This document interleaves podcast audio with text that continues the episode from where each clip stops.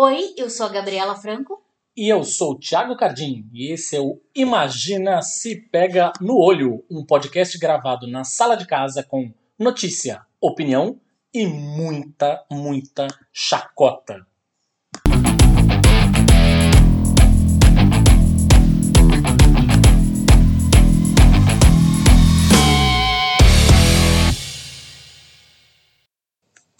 Olá, você, família brasileira! Tudo bem? Como passou a sua semana?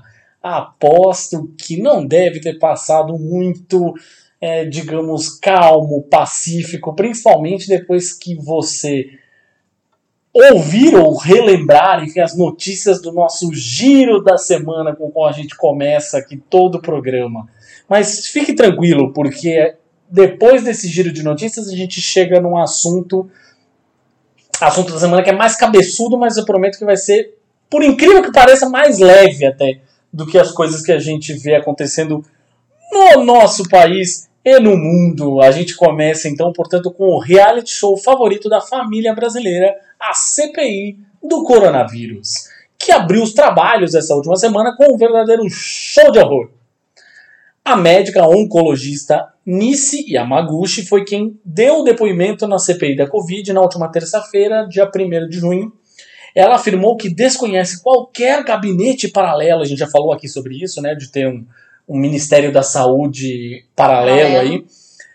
Ela desconhece qualquer gabinete paralelo de aconselhamento ao presidente Jair Bolsonaro sobre a pandemia, mas admitiu sim participar de um, abre aspas, conselho científico independente, fecha aspas, com o empresário Carlos Wizard, de quem também já falamos aqui, não é? Eu não participo de nenhum gabinete paralelo, é, mas ela disse que foi convidada para uma reunião com o Comitê de Crise Interministerial, presidido pelo general Walter Braga Neto. Sou uma colaboradora eventual, disse ela. Mas não existe, né? Não existe. É. De resto, ela se limitou a repetir um discurso negacionista sem apresentar evidências científicas, além de citar dados incorretos e fazer declarações falsas sobre as vacinas contra o coronavírus. Munida de uma pilha de papéis que ela ia consultando às vezes, além dos cochichos ao pé do ouvido por parte de um dos advogados, quase todas as informações da médica foram contestadas pelos senadores que compõem a comissão. Disse Alessandro Vieira, do Cidadania: é inaceitável uma profissional de alta qualidade rejeitar estudos qualificados e tentar valorizar estudos que foram encerrados. Ele disse essa frase depois que a doutora Yamaguchi citou vagamente um estudo realizado pela Fundação Henry Ford ao ser questionada sobre quais revistas científicas conceituadas, segundo ela, teriam publicado pesquisas em defesa do uso da cloroquina no tratamento de Covid-19. A médica pareceu surpresa ao ser informada que tal estudo da Fundação Ford tinha sido descontinuado por falta de evidências científicas. Exato. Em certo momento, Yamaguchi afirmou que vacinação e tratamento precoce são estratégias diferentes, mas igualmente importantes, uma fala que provocou uma contundente reação do presidente da CPI, o senador Omar Aziz. Ele disse: Quem estiver nos assistindo, peço para desconsiderar o que ela está dizendo. Aí, obviamente, Renan Calheiros exibiu um vídeo no qual a médica afirmava que existem evidências robustas de que o tratamento precoce salva vidas e que a vacinação aleatória e obrigatória da população não seria a melhor estratégia para controlar a pandemia. Voltou Aziz a dizer: quem está nos vendo não acredite nela. Tem que vacinar. A vacina salva, tratamento precoce não salva. Obrigado. Bom, no fim ela repetiu a fórmula já usada por aliados do Bolsonaro na CPI e esquivou-se de opinar sobre as condutas do presidente na gestão da pandemia, inclusive sobre o programa de imunização. Eu não estou aqui para desapoiar ou apoiar é, conduta de nenhuma pessoa, isso é do fórum individual. Não estou aqui para julgar o presidente da República. Hum. Alguns governistas, inclusive. Não de esquerda nem de direita. É, já vamos, é, essa frase vai ser falada aqui em alguns momentos ainda. É, alguns governistas, inclusive, olha só, alguns até com histórico de tratamento super rude e escroto com mulheres, reclamaram do jeito que a doutora foi tratada. Ela foi tratada com grosseria. Ah, sim. Ah, Porque as pessoas duvidavam do que ela estava falando, porque o que ela estava falando era, era mentira. provado ser uma mentira. E teve gente até usando a tal da carta da sororidade, dizendo, ah, mulheres têm que apoiar Ah, gente, mulheres, tá. não sei o quê. O que é um puta enfraquecimento absurdo de uma pauta que é absolutamente importante. Exatamente.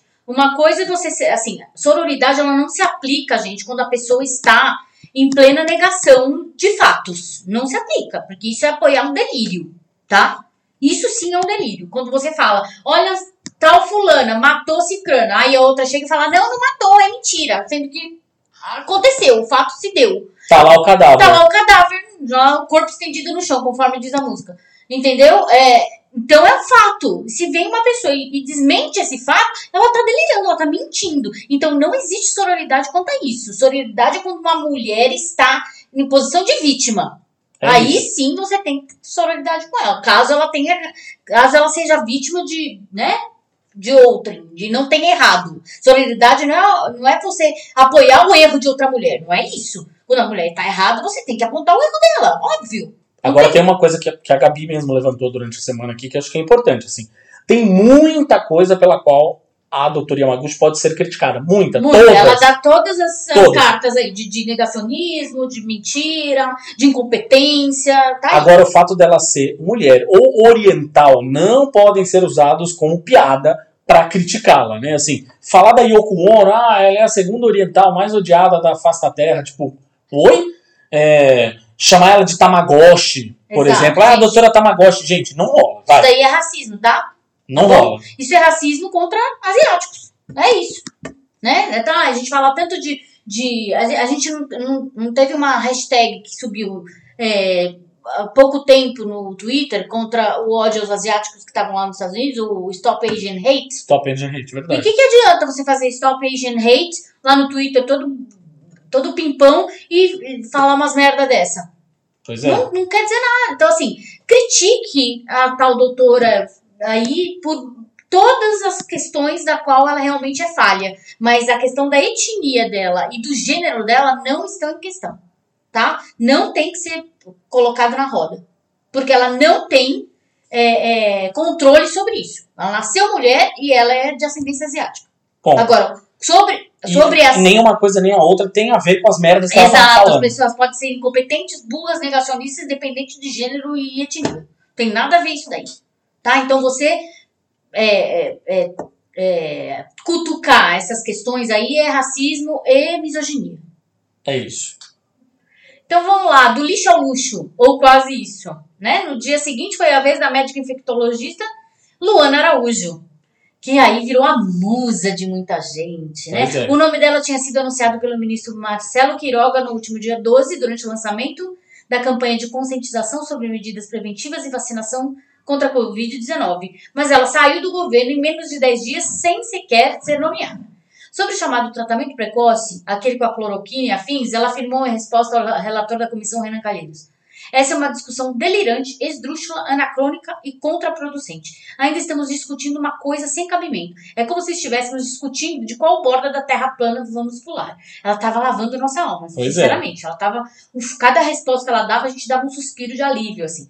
Ela defendeu a ciência, defendeu o uso de máscara, o distanciamento social e afins. Ciência não tem lado, afirmou. Ciência é bem ou mal feita. É ferramenta de conhecimento para servir a população, prezando a vida e qualidade de vida. Não sou dona da verdade, não estou aqui sozinha. Represento uma classe de cientistas que, com muito esforço, levam seu trabalho adiante.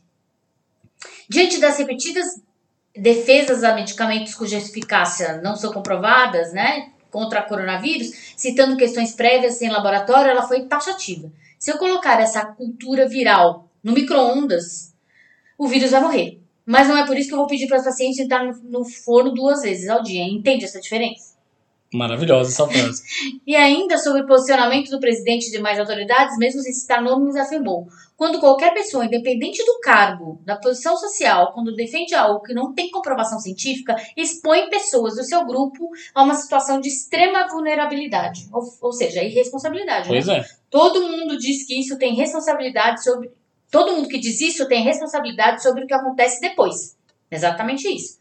O fato é que, depois da sessão com os senadores, Luana viu o total de seguidores de sua conta do Instagram subir no, pra nove, de 9 mil na manhã de quarta-feira para quase 160 mil na, manhã de desta quinta. Agora vamos apenas segurar a emoção aí. A Luana não fez mais nada do que obrigação, enquanto médica. Sério, não é uma heroína. Até porque, bolsonarista na essência, tá, gente? Ela votou 17 e apoiou esse canalha no governo. Enfim, muito cuidado com quem diabo vocês endeusam. E assim, o Brasil tem essa mania de precisar de heróis, de precisar de um sassamutema da vida para lutar contra os fracos e oprimidos aqui. Não é assim. Nós não precisamos de heróis. Nós precisamos de governo competente. Isso. Bom, e como está tudo bem tranquilo no Brasil e no mundo, ora, por que não fazer então a Copa América ser sediada aqui no Brasil, não é mesmo? pois é, vai acontecer. O governo Bolsonaro confirmou a realização do evento esportivo aqui no nosso país. Em uma publicação no Twitter, o ministro-chefe da Casa Civil, Luiz Ramos, divulgou que a competição será sim disputada por aqui. Pouco antes, em um evento da Fiocruz, o presidente Jair Bolsonaro já tinha indicado a realização do torneio no Brasil, ressaltando que a Copa América seguirá os mesmos protocolos que já vinha sendo adotados nas competições da CBF e anunciou quatro de cinco sedes: Mato Grosso, Rio de Janeiro, Distrito Federal e Goiás. Eu informo que fui procurado pela CBF com o anúncio de que a Federação Argentina não tinha condição de sediar a Copa América, disse Bolsonaro. Respondi que em poucas horas eu daria a resposta, porque as decisões que eu tomo eu preciso ouvir os ministros. Ouvi os ministros interessados, apresentamos os argumentos, entre eles. Acabamos com a primeira fase da Libertadores, foram apro aproximadamente 80 jogos na primeira fase, sem problema algum. Bom, quando o presidente da CPF, Rogério Caboclo, se reuniu com os jogadores da seleção brasileira para falar sobre o assunto, foi avisado antes do encontro sobre a indignação do elenco, mas imaginou que conseguiria contornar tornou tudo muito pior. O jornal Folha de São Paulo ouviu que a maneira de conversar do caboclo, que tratou os atletas como se fossem subordinados da instituição, o que definitivamente não é o caso, causou irritação ainda maior. A queixa se tornou uma disputa de proporções históricas na seleção e há quem diga que um motim pode estar a caminho. Essa notícia ainda está em desenvolvimento no momento que a gente está gravando esse podcast. Pode ser que a gente tenha novidades na próxima semana. Publicamente, os técnicos Lionel Scaloni da Argentina, Ricardo Gareca do Peru e Martin Lassarte do Chile demonstraram preocupação em viajar ao Brasil. Entre os jogadores, o uruguaio Luiz Soares, antes ainda da mudança da Argentina para o Brasil, e o argentino Sérgio Agüero manifestaram descontentamento com o torneio acontecer em meio à pandemia. Óbvio, foi uma avalanche de críticas para todos os lados. Do lado do Bolsonaro, claro, ele ficou puto da vida com essas críticas e acabou, como de costume, mirando seus canhões contra um dos seus alvos preferidos. Não dava para mirar no PT, ele mirou na Globo. Segundo ele, a Globo está criticando a realização do evento porque os direitos de transmissão são do SBT. Vale lembrar, no entanto, que o governador de São Paulo, João Dória, maior, o estado mais maior em termos econômicos, né, do Brasil, enfim, é, e mais, mais populoso também, usou as redes sociais para informar que o Estado não vai receber jogos da competição e disse que a prioridade é conter a pandemia e que a Copa América representaria uma má sinalização do arrefecimento, maravilhoso arrefecimento, hein? No controle da transmissão. É arrefecimento. Pois é, no controle da transmissão do coronavírus. Só que tem um ponto importante que a gente queria levantar. Não era para estar tá tendo futebol nenhum nessa caralho. Nem Copa América, nem Campeonato Paulista, Carioca, Campeonato Brasileiro, Copa do Brasil, porra nenhuma. Não era pra estar tá tendo futebol nenhum. Porque ainda que esteja numa porra de um estádio vazio, não tenha torcida, tem o time e a comissão técnica de um lado, o time e a comissão técnica do outro, as pessoas que trabalham no é. estádio, resumindo, é uma galera que vai trabalhar lá. Já começa por aí, assim. Sabe, por uma coisa. repórteres que, que vão transmitir. Que não, e por uma coisa que não é um serviço essencial. Ponto. Não é um serviço essencial. Tá? Vale lembrar, falando de Copa América, ainda que o senador Randolfo Rodrigues, vice-presidente da CPI da Covid no Senado, revelou um outro detalhe sobre a omissão do governo federal nas compras das vacinas contra a Covid-19 da Pfizer. No Twitter, nesta sexta, inclusive, ele afirmou que mais de 50 e-mails da Pfizer foram ignorados. Aí ele fala, abre aspas, 53. Na investigação que estamos fazendo na CPI da pandemia, descobrimos que, na verdade, foram 53 e-mails da Pfizer que ficaram sem resposta. Mas o pedido da Copa América, o governo Bolsonaro respondeu rapidinho. Exatamente, é o, é desespero. Desespero para conquistar a simpatia do povo. Só que a que custo? Né? Colocando jogadores e todas, é, toda a equipe. Pra frente, Brasil, salva a seleção. É. Joga essa frase frente, no Google aí, é, pra, você vai lembrar é, de onde é essa frase. E pra frente, Brasil, né? Quando você tá na beira do precipício, é aquela coisa. E por falar em Dória, o governo de São Paulo, o governador de São Paulo, João Dória do PSDB, prometeu nesta quarta-feira, dia 2, que toda a população adulta do estado será vacinada até dia 31 de outubro, mais conhecida como Halloween. É Pois todo é. mundo de, de vestido de bruxa lá se, se vacinar. Os últimos da fila, né? É, o prazo previsto inicialmente pelo governo de São Paulo era dezembro. Preparem o braço, vamos vacinar toda a população adulta do estado de São Paulo até dia 31 de outubro deste ano, escreveu em sua conta no Twitter. Nesta quarta-feira, o estado começou a vacinação contra a Covid-19 de pessoas com comorbidades e deficiências permanentes com idade de 30 a 39 anos. De acordo com Regiane de Paula, coordenadora de programação estadual de imunização, o calendário foi montado levado em conta a projeção de entregas disponíveis no site do Ministério da Saúde. A previsão do governo estadual é de que toda a população adulta tome a segunda dose da Coronavac até o final de novembro e que a segunda dose das vacinas Pfizer e AstraZeneca e a segunda dose das, das vacinas Pfizer e AstraZeneca até janeiro. É importante lembrar que o que eles estão falando aqui, né? É da primeira dose, né? Ou seja, Sim. todo mundo até tomar a primeira dose. Aí, dependendo da vacina que você for tomar, as tecnologias, a gente já explicou aqui, as tecnologias são diferentes. Então, se você Não tomou, pode misturar a vacina. não, você tomou Coronavac a primeira dose, vá tomar a segunda dose da Coronavac e por assim, por assim vai. Mas as tecnologias são diferentes. Então, o espaço entre a primeira dose e a segunda dose é diferente também. Exatamente. Mas assim, Dória ainda é aquele tipo de político, né? Pode ser só uma promessa em sua cruzada contra Bolsonaro, sendo que ele mesmo foi Bolsodória em certo momento. Cuidado. Voltando, voltando ao que falamos antes, muito cuidado com quem diabo vocês se endeusam. Aqui em São Paulo estamos vivendo uma relação abusiva com o João Dória, onde ele faz o mínimo e a gente ainda tem que agradecer. Sim, para completar, falando de endeusar, né, a gente vai falar mais uma vez aqui, foi tema inclusive de um programa nosso, escutem, a gente vai falar mais uma vez de ídolos que não se posicionam e a gente vai falar de Juliana Paz, atriz da Globo. Assim, após ser criticada nas redes sociais por defender a médica Nise Yamaguchi, de quem a gente já falou aqui, né, é, ela publicou em seu Instagram um vídeo para uma colega de profissão que a teria agredido com palavras. A polêmica começou quando a atriz criticou o tratamento que os senadores deram à médica durante a sessão da CPI, tadinha. Após uma onda de comentários em sua página, publicou um vídeo afirmando que não era bolsominion ou de direita, mas que, abre aspas, não apoia os delírios comunistas da extrema esquerda, fecha aspas. Aí diz a Juliana, eu não admito ser colocado em nenhum desses dois polos, não quero contribuir para essa polarização doentia, não nesse momento obscuro onde o ódio reverbera mais, ou você é isso ou aquilo, se não existe, somos múltiplos, afirmou ela num vídeo que já tem mais de 5 milhões de visualizações. Ou seja, ela votou no Bolsonaro, apertou 17 com força na urna, apesar de dizer nem Lula nem Bolsonaro. E mesmo depois de tudo que esse presidente desgraçado fez e ainda está fazendo, com certeza ela votaria de novo no Bolsonaro só para não deixar o PT governar. Ponto. Sim. Nos comentários da tal postagem, vários artistas como os atores Eric Johnson, Agatha Moreira, Marcos Palmeira e Letícia Spiller, a cantora Fafá de Belém, a ex-BBB Sara Andrade, Ava, e o apresentador Márcio Garcia concordaram com a opinião de Juliana, basicamente abriu um portão dos isentões. Os que não Exatamente. falavam nada, que É estavam só você muro, é, exatamente. Só você chegar lá no- na, no- na thread dela que você vê quem é Bolsonaro ali. Ali é uma galera. to- Isso então. Eu quero. Estou lutando pelo direito de não me posicionar. É isso. E a gente já sabe que quem não se posiciona já está se posicionando muito, né?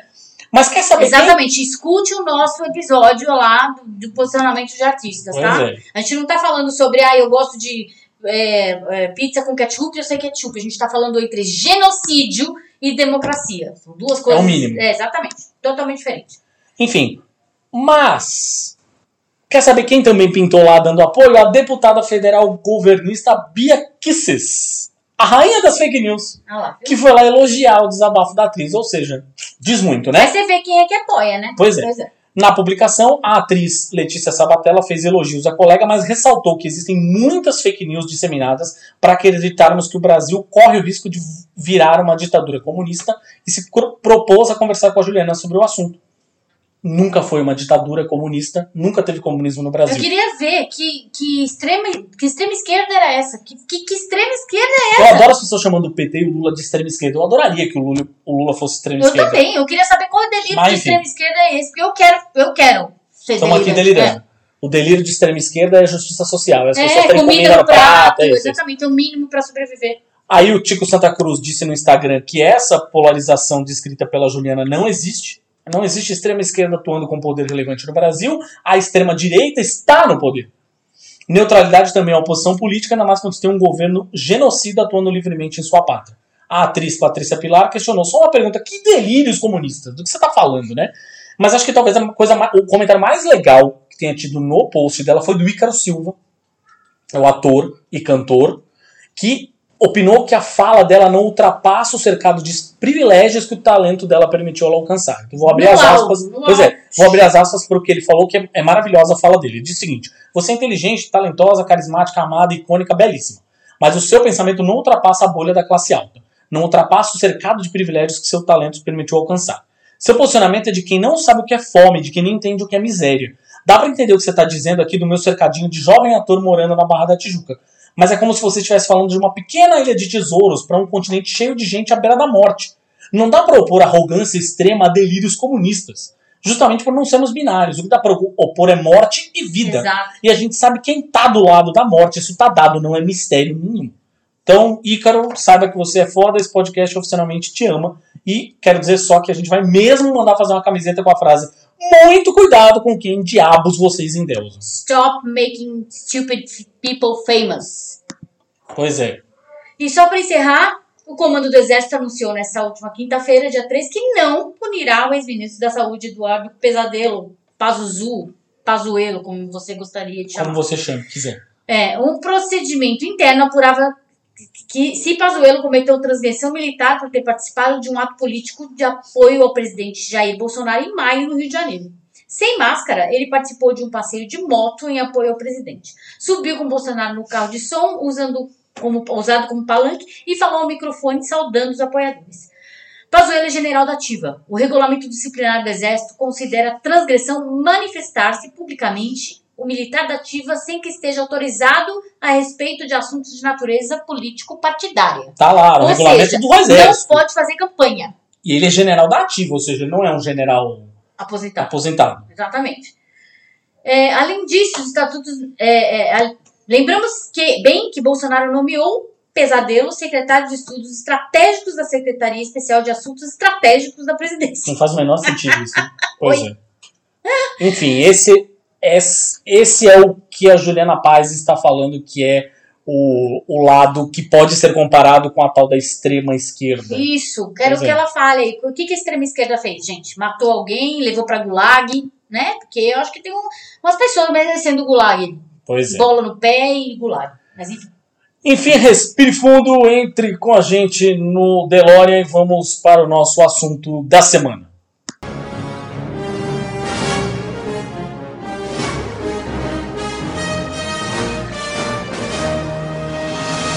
Muito bem, estamos oficialmente gravando aqui com a nossa convidada especial. Mas A gente está aqui quase como se tivesse viajado no tempo. A gente voltou uma semana agora É. né? Ou seja, era o nosso assunto da outra semana, acabou não sendo e agora é de novo. Ou seja, a gente realmente viajou no tempo aqui.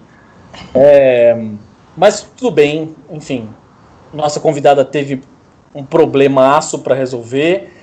E no fim das contas foi bom porque a gente gravou um episódio que foi bastante é, providencial, assim, foi no momento certo, foi tudo, é, né? foi elogiado, enfim, então tá, tá, tá tudo tranquilo. Assim.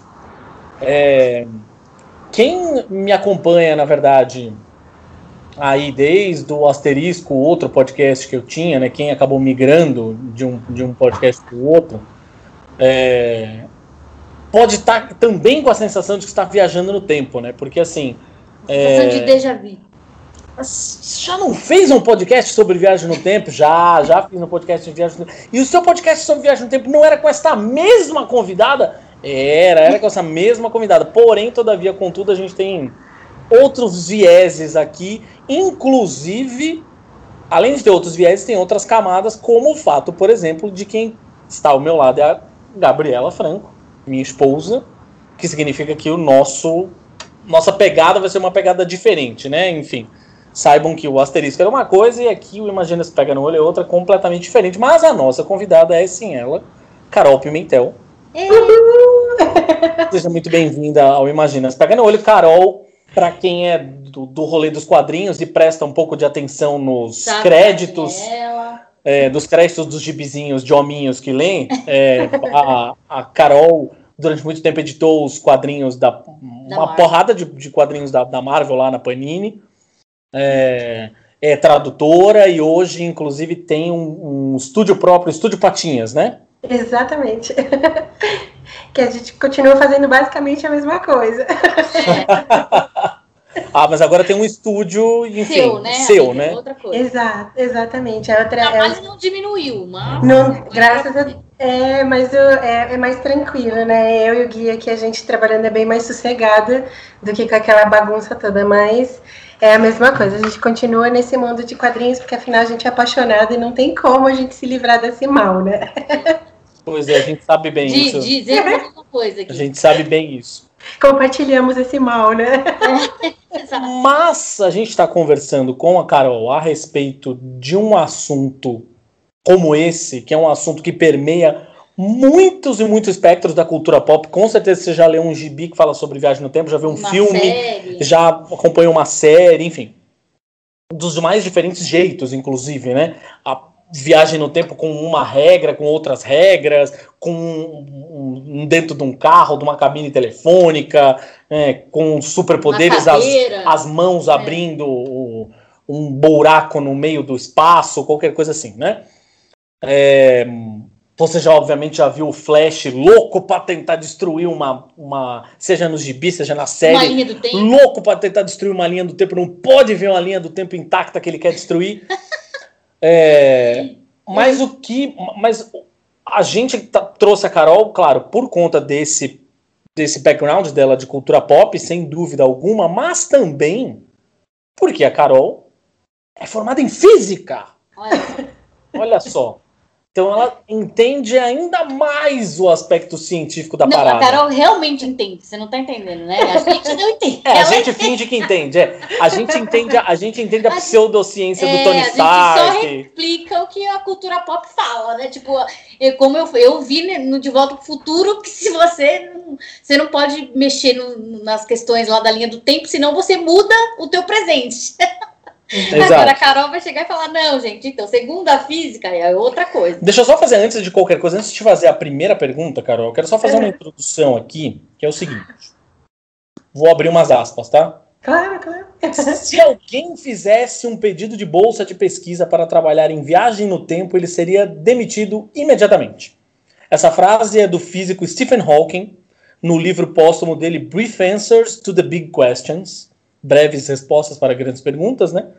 É, uma coisa que ele dizia e que ele argumenta, inclusive nesse livro, é que, enfim, o nosso entendimento atual sobre ciência, embora não tenha chegado lá ainda na viagem no tempo, já não nos permite descartá-la por completo. E ele, inclusive, era otimista. Ele dizia que as leis desconhecidas da física, que um dia podem substituir as do Einstein, podem conspirar para evitar que objetos grandes como eu e você, que está nos ouvindo, eu, a Gabi, você que está aí ouvindo a gente, né? Permitam que a gente pule para trás e para frente no tempo e isso foi uma, um, isso era um legado que alguns especialistas estavam chamando de conjectura de proteção cronológica. Mas aí a gente resolveu conversar com a Carol também por quê? Porque mais recentemente veio a se tornar público o trabalho de um sujeito chamado Ron Mallet. Ron Mallet é um astrofísico que tem dedicado a maior parte da vida adulta dele a ideia de que viajar pelo tempo é possível. Ele desenvolveu equações, princípios científicos. Ele diz que é possível sim criar uma máquina do tempo, embora ele tenha plena consciência de que é pouco provável que as teorias e projetos dele permitam que ele venha viajar no tempo ao longo da vida dele atual. Mas ele quer deixar isso talvez como um legado para alguém, né, no futuro. Enfim, é, ele tem 74 anos, é professor de física na Universidade de Connecticut. É, e ele passou a vida, basicamente, pesquisando buracos negros e relatividade às teorias sobre espaço e tempo do Einstein, né? É, ele diz o seguinte, é aqui que eu quero começar, talvez, a, a começar a, a provocação, enfim. Ele diz que tudo se conecta com a teoria especial do Einstein sobre relatividade, e ele fala, em resumo, o Einstein disse que o tempo pode ser afetado pela velocidade. E aí ele fala uma coisa aqui que é quem assistiu, eu não assisti. Ah, eu já sei praticamente o final do filme, tanto que já falaram. Então, né? Foda-se, que é o o filme do Christopher Nolan, o Interestelar. Interestelar. Ele dá o exemplo dos astronautas que atravessam o espaço viajando à velocidade da luz, portanto o tempo vai se passar diferentemente na Terra do que para eles no foguete lá e tal. Tá vendo? Eu já sei até o final. E foda-se, se você não assistiu ainda, eu estraguei o final do filme para você. Azar. Já devia ter assistido. Eu também já devia ter visto. Enfim. E aí ele fala, na verdade, eles poderiam voltar achando que estão apenas alguns anos mais velhos, mais décadas se passaram aqui na Terra. E aí ele fala que é o seguinte, que a teoria da relatividade do Einstein diz que o que a gente chama de força da gravidade não é de fato uma força, mas sim o dobramento do espaço por um objeto massivo. Então, se você pode dobrar o espaço, existe a possibilidade de você deformar o espaço.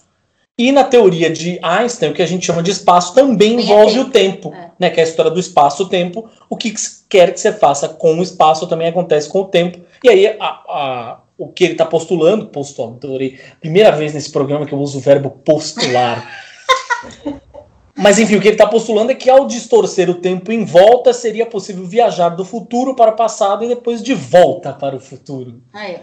E a ideia, na verdade, de criar uma fenda espacial, né? ou seja, um túnel com duas aberturas.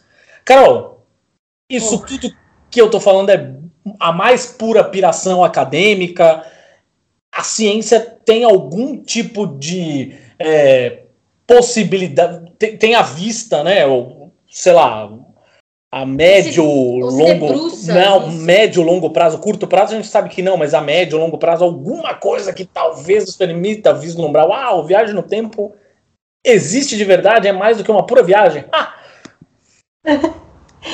Gente, essa é uma pergunta ultra capciosa, assim, é dificílima. Vamos ver se eu consigo aos pouquinhos, assim. É, é, o, o, grande problema da viagem no tempo, na verdade, as teorias existem, como você bem ressaltou, o, o Ron Mallet, ele tem essa nova visão, que é uma teoria com lasers e umas coisas com, com uma potência diferente e tal, é uma coisa bem complicada. E assim, é, então, existem todas essas teorias, o, o problema mais real é a prática. Né? Nas teorias, e são várias delas, você citou algumas, aí acho que umas três, se eu, se eu não me perdi no meio, mas elas são viáveis, elas são é, estudadas, discutidas, existem diferentes visões, né? Umas sobre só ir para o futuro, ou só ir para o passado, ou o que isso uh, acarretaria. E a gente tem uh, até questões de como que eu vou explicar, existenciais que existem na, nessas discussões físicas por conta da memória, quem somos nós, o que nós representamos, o que nós cremos como realidade. Então, tudo isso é muito complicado, mas existem várias. O problema verdadeiro é pôr tudo isso em prática.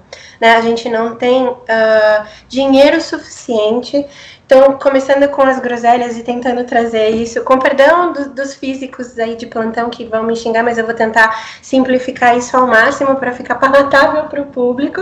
É, não é questão de colocar contas e coisas, isso aí a gente deixa para vocês que são expert, mas por exemplo, a gente, o carro flutuante dos Jetsons, né, que é um negócio uhum. super antigo, a gente tem como fazer isso a gente só não tem verba para pagar essas coisas, né? Então, por exemplo, se um, um, carro hoje em dia sai por aí, que é tido como popular por 80 paus, você imagina quanto que vai estar tá isso para você ter um carro igual dos Jetsons, né? Uh, a gente, essa coisa de, então, ah, pô, tá carro eletrônico, milhares de soluções, a gente consegue fazer. E ainda assim, quanto que estão um desses carros do, do Elon Musk, né, com, com energia? Ah, sim, Opa. sim. Cara, existe tecnologia, mas como que faz para isso se tornar palatável? Né? É duro às vezes entrar em questões é, políticas de mundo e de tudo, mas se a gente está no Brasil nessa época hoje, com dólar altíssimo e esses problemas, como que a gente faz para viabilizar isso para a gente? Né? Já é difícil com a realidade que a gente tem. Imagina se a gente conseguir, ou, ou pensar naquele skate flutuante do, do McFly. Puta, aquilo seria maravilhoso. Existem teorias Um, depois a gente pode entrar, e eu sei que hoje é mais viagem no tempo, mas já existem práticas, isso na época que eu estava na, na, USP, existiam pesquisas de magnetohidrodinâmica, o nome é maravilhoso, né? Uau. É, magnetohidrodinâmica, olha que chique. Eu acho. é, essas pesquisas, elas trabalham com, é, também bem grosso modo, gente, com ionização da água e como a gente mexer com essas partículas e mexer com as partículas que estão no ar e a gente mover objetos, né? Então existem coisas, é, existem estudos. A dificuldade de tudo isso trazer para o real, né? Então a gente tinha um simuladorzinho, eu visitei esse laboratório com uma escala muito reduzida que forma um mini tornadinho. Essa magnetrodinâmica, a gente, quando mexe essas partículas de um determinado jeito, os íons, você consegue uh, ver um mini tornadinho, e isso movimentaria coisas, né? É, então a gente controlaria, um ambiente controlado é tranquilo de fazer, mas como que como seriam as pessoas no trânsito já Entendi. atropelam os ciclistas? Como que a gente controla mini tornadinhos por aí, sabe? É, são, são umas coisas, então, não, não só questão de fazer isso, mas de criar regulamentação para aplicar tudo isso e para fazer tudo isso. É, uau, acho que eu fui longe demais mas Não, que... mas, eu, mas entendi totalmente a sua lógica, no fim, porque eu fico pensando, você usou o exemplo aí agora do Elon Musk, que é o, o, o nosso Tony Stark da vida real, né? É, é. é, ou seja, ele tem dinheiro, ele é o Tony Stark do começo do filme do, do, do Homem de Ferro, na verdade, né? Exato. O primeiro do, filme do Homem de Ferro. Ele tem dinheiro, tem disposição, mas ainda não tem exatamente a consciência do de que, que poderia. É. Do, que poderia como, ser melhor. De como poderia usar aquilo para o bem de fato das pessoas, né? Uhum. Mas eu fico pensando num cara como ele, por exemplo, sei lá ele de repente tem a grana o suficiente para acelerar esse, essas pesquisas, o que é discussão acadêmica, como eu falei no começo, se tornar prática rapidamente e depois. O que, que vai ser feito com essa tecnologia, Exato. né? Ou seja, tá lá patenteado pela Tesla, por exemplo, e aí? Exato, exato. A gente vê, por exemplo, é, quantos shoppings, né, por aí, outro dia eu tive essa, essa felicidade, assim. Outro dia, antes de pandemia, assim, eu tô tão maluca que eu já perco noção de tempo, lá, né? Viu? A gente perde a noção do tempo, justamente Olha, porque o tempo... Vocês estão assim também? Da nossa vivência e memórias, né? É relativo, é relativo, né? É relativo ao que a gente está vivendo no momento. E tem, inclusive, uma dessas teorias, que é o David Bohm e o, e o David Pitt, são dois uh, Davids, aí eles propuseram na, na, na, física de que se houvesse realmente essa, essa viagem no tempo, e a gente modificaria nossa memória.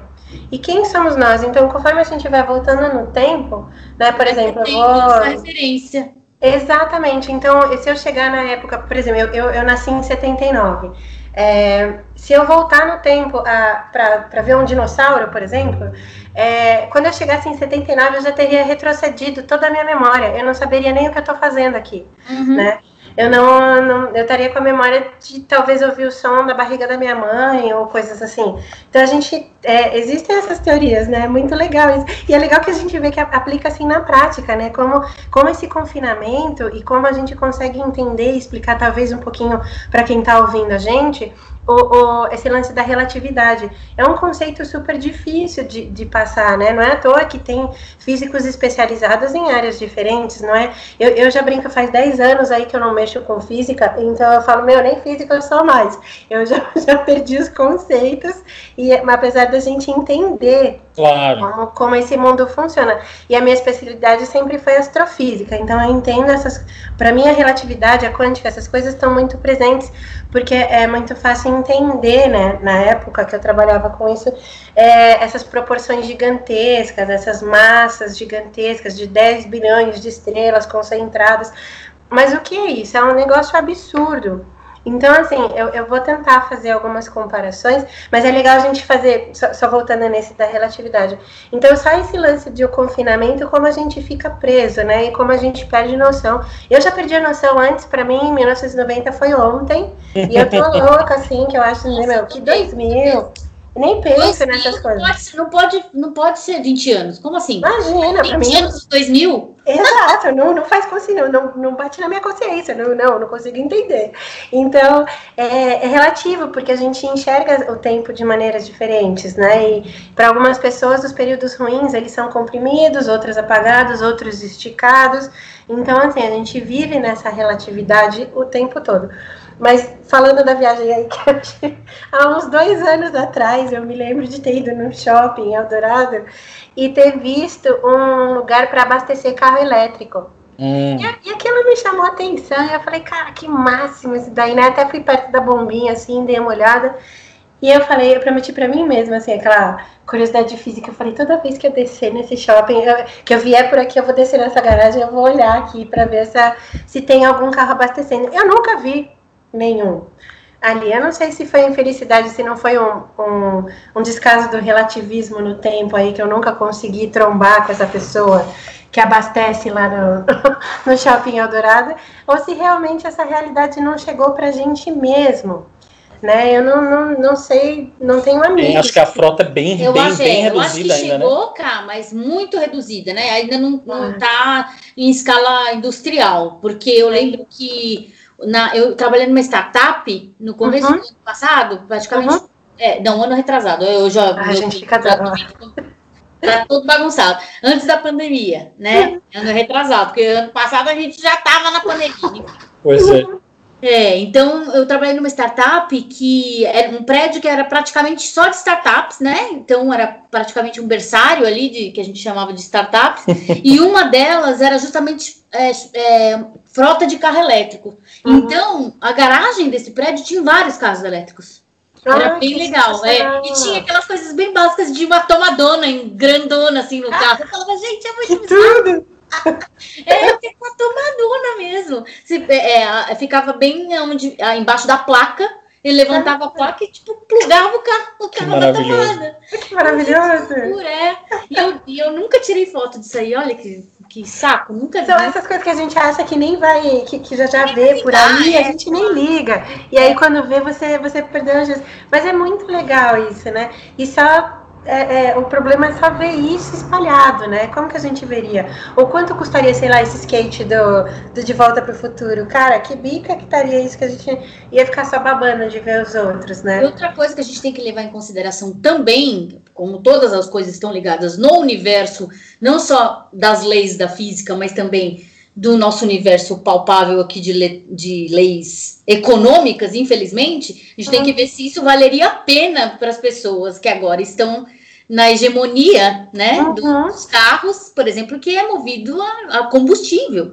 Queira ou não, os combustíveis fósseis que estão aí dão muito dinheiro para uma galera que está muito tempo mamando nessa teta aí. Né? Exatamente. Isso é uma coisa. E aí, Então, o que isso interessa para eles? Ah, não, agora vamos parar de usar combustível fóssil, vamos focar em energia. Qual é a, a É. fonte da energia? Essa fonte é limpa? Não é limpa? Tem todas essas questões ambientais, socioeconômicas e ambientais aí nesse meio que corroboram para que esse carro não se prolifere, né? Não, não seja Exato. feito em, em grande escala. E e eu, eu fico pensando assim, sei lá, não, não vou fazer aqui de novo o meu papel, que é o papel que eu tenho em todos os lugares, que eu vou gravar, não sei o que, enquanto evangelizador de Legends of Tomorrow, assistindo o come a primeira temporada, que é ruim, inclusive, tá, gente? Quero deixar claro, assim, mas enfim, assistindo a primeira temporada que tinha a coisa da agência, do birô do tempo, né? era, uma, era um birô controlado pelo governo, basicamente, assim, por um governo, não era um governo único, não era um governo americano, era um governo, uma coalizão de países, enfim, mas era um birô do tempo responsável, eles tinham a tecnologia, basicamente, não era uma tecnologia amplamente difundida, não era todo mundo pode ter uma máquina do popular. tempo em casa. É, e eles controlavam, na verdade, lapsos que eventualmente pudessem acontecer, é, e tinha, obviamente, para a trama acontecer, né, evidentemente, tinha alguém fazendo mau uso por trás, nos bastidores dessa tecnologia. É, enquanto as pessoas nem sabiam que isso estava acontecendo, ou seja, nem sabiam que as vidas delas estavam sendo alteradas, enquanto tinha alguém voltando no passado para tentar tirar proveito próprio, né? É, e aí, aproveitando que eu mencionei Legends of Tomorrow aqui, agora vou Tem uma série espanhola bem legal sobre isso também, sobre viagem no tempo, chama, se não me engano, Escritório do Tempo, que é mais ou menos isso. Eles são uma polícia do tempo. Hum. Ah, que- tipo Umbre- Umbrella Academy também. Tipo, é uma galera que fica lá é, é, policiando, policiando quem entra, quem sai, quem viaja no tempo, pra onde vai, o que vai fazer. Como se fosse uma alfândega do tempo ali, né? É, acho que é o mesmo, o mesmo conceito do Time Cop lá, que é o, o quadrinho da Dark Horse que virou o filme do Van Damme. E é o mesmo conceito que vai ser aplicado agora na série do Loki. Também, é a mesma coisa. Ah, é verdade, pode crer, é Que vai verdade. estrear agora Olha aí, fizemos ah, perfeito. Gravamos aí, mais uma vez o Universo Conspira. Esse podcast vai ao ar na semana da estreia do Loki pra gente falar de viagem no tempo. Maravilhoso. Não poderia ter sido melhor Mas- pensado. Nem foi assim, isso, Nem mas. foi isso, foi sem querer, cagado, cagado. Mas é isso agora. É. Mas faz a sua pergunta pra Carol, que eu, tenho uma outra pergunta que é cabeluda aqui, que eu vou fazer também. Então começa com a sua pergunta cabeluda primeiro. Ô, Ká, é, eu, eu lendo, né? Você sabe que eu leio tudo, sou super curiosa, fico lendo sobre essas coisas e tal.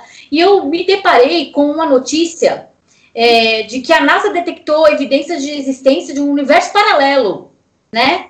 Em que, a regra da, em que as regras da física são opostas às nossas. Seria um mundo invertido que foi descoberto durante o experimento realizado lá na Antártida com a, com a Anitta. Gente, não é a Anitta fanqueira, tá? É a antena impulsiva transiente da Antártida, da Antártica, né? Que é, chama Anitta.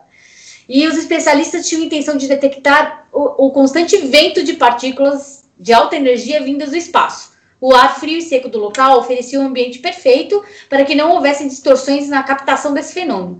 Devido à baixa energia, a massa próxima a zero, os neutrinos subatômicos, que são partículas, né, podem passar completamente pela Terra. No entanto, uma variante de alta energia é interrompida pela matéria sólida do nosso planeta. Isso significa que elas só podem vir do espaço, já que, se estivessem por aqui, seriam barradas pelos elementos sólidos presentes. Porém, o que chocou os especialistas foi que detectaram ruído vindo da Terra. Ao analisarem os dados, encontraram um neutrino de alta energia saindo do chão, Medo. né, do nosso chão. Ou seja, os neutrinos que antes vinham do espaço agora vieram da Terra. A descoberta implica que essas partículas podem estar realmente viajando para trás no tempo, sugerindo evidências de um universo paralelo, em que as leis da física funcionam de forma contrária à nossa. Olha, olha isso! É, então, é, pois é, viagem no tempo já. Pra gente que curte cultura pop, assim, quando a gente tá falando de uma coisa um pouco mais é, complexa, aí já vai pra esse lance, né, também, né? De Sim. diferentes linhas temporais, né? O que os físicos estão falando é que, sim, é, ele sugeriu que os, os físicos, né, estudiosos do fenômeno, sugeriram que a única maneira do neutrino de alta energia se comportar dessa maneira é que se ele se transformasse em um tipo diferente de partícula antes de passar pela Terra, né? Que pode acontecer também, porque aí são várias forças que estão corroborando para mudar essas partículas. Que louco isso, né, Cá? Então essa questão, tipo, como se fosse uma fenda no tempo nessa captação dessa como que funciona isso, né? Nessa captação dessa, dessa antena, é como se houvesse nesse campo aí que é na Antártica, essa uma fenda que fizesse com que o tempo voltasse, é isso?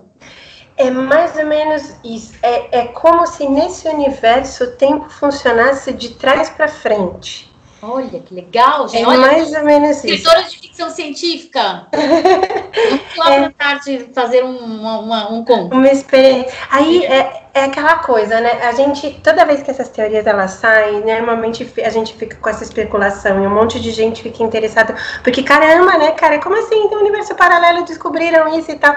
É, é, essas coisas todas, elas têm que passar depois por um crivo de muita experimentação. Sim, né? Né? Antes da galera soltar isso de fato e tal, e desconsiderar também alguns efeitos, porque a gente acaba esquecendo, porque, é, bem grosso modo, aquela física que a gente aprende no colegial, é, o Newton, é, termodinâmica, essas coisas todas, elas funcionam aqui para a Terra, né? E quando a gente passa alguns, algumas escolas elas tratam de relatividade, dão uma pincelada em teoria quântica assim muito de leve, mas a gente vai ver isso mais aprofundado na, dentro da universidade, né? Quando você vai realmente se especializar, porque senão, afinal de contas, para quê, né? Exato. Você vai fazer. Existe, existe o coitada da nível, criança. né? Existe, o nível amador ali, que, que é o que você tá no colegial, e existe o nível pro, que Nível hard, é é. hard, que é outra coisa, né, amiga? E aí a galera tá afim de Literalmente é um outro universo aí. Exatamente, exatamente. Então você quer brincar com essa coisa toda, você vai entender isso de outra maneira. Então, ó, vai, vai pensar desse jeito e vai analisar desse jeito. Então, ah, quando essas coisas acontecem, é, aí sim aprofunda, e aí essas teorias de relatividade de quântica, elas não funcionam. Ela é como, eu vou dizer, de novo, grosso modo, como se a gente estivesse ampliando essa física, ela não funcionasse mais na Terra e sim no espaço né? E, e em outras condições. Por que outras condições? Porque a, a, os números são muito grandes para a gente entender. Às vezes a gente não consegue conceber certos conceitos, então fica muito complicado. E aí, assim, misturar uma física que acontece lá fora com a física que a gente vê aqui dentro, a gente pode estar esquecendo de falha de equipamento, às vezes, Hum. que Exato. pode dar. Então, às vezes, uma medida ou outra foi tomada errada, não porque ela não, não consegue medir direito, nossa, caramba, a gente investe tanto dinheiro em pesquisa e tal, tal, tal, e ela não é, não é feita. Mas, gente, às vezes a medição atrapalha porque a gravidade funciona aqui na Terra, e no espaço é vácuo, né? Então, você já tem duas condições de ambiente diferente funcionando. Todo professor, assim, de física, a maioria dos exercícios para facilitar, a gente escutava aquela coisa, ah, desconsidera o rasto, Ah. ou esse exercício desconsidera a gravidade, tal, tal, tal, porque aí você consegue viabilizar que isso vá funcionar aqui, né? Ou você desconsidera forças que são complicadíssimas. Por exemplo, a gravidade, ela é uma, uma coisa muito discutida até hoje. Então, todo mundo, ai, meu, que lindo esse lance de gravitons e não sei o quê. Sim, esses nomes são lindos. Mas vou tentar explicar um pouquinho de Meu novo. é filho de Graviton. É, Filho de Graviton. Não, não parece aquelas coisas de, tipo, um isotônico? É. Ao Toda invés de vez Graviton, põe Graviton. Tipo, é isso, eu, eu vejo essas coisas, tipo um líquido azul, sei lá, radioativo. Mas é, tentando explicar a gravidade um pouquinho assim, por que que naqueles exercícios às vezes a gente desconsidera e por que que ele pode atrapalhar essa, é, essa coisa da leitura dos neutrinos que você descreveu muito bem, Gabi?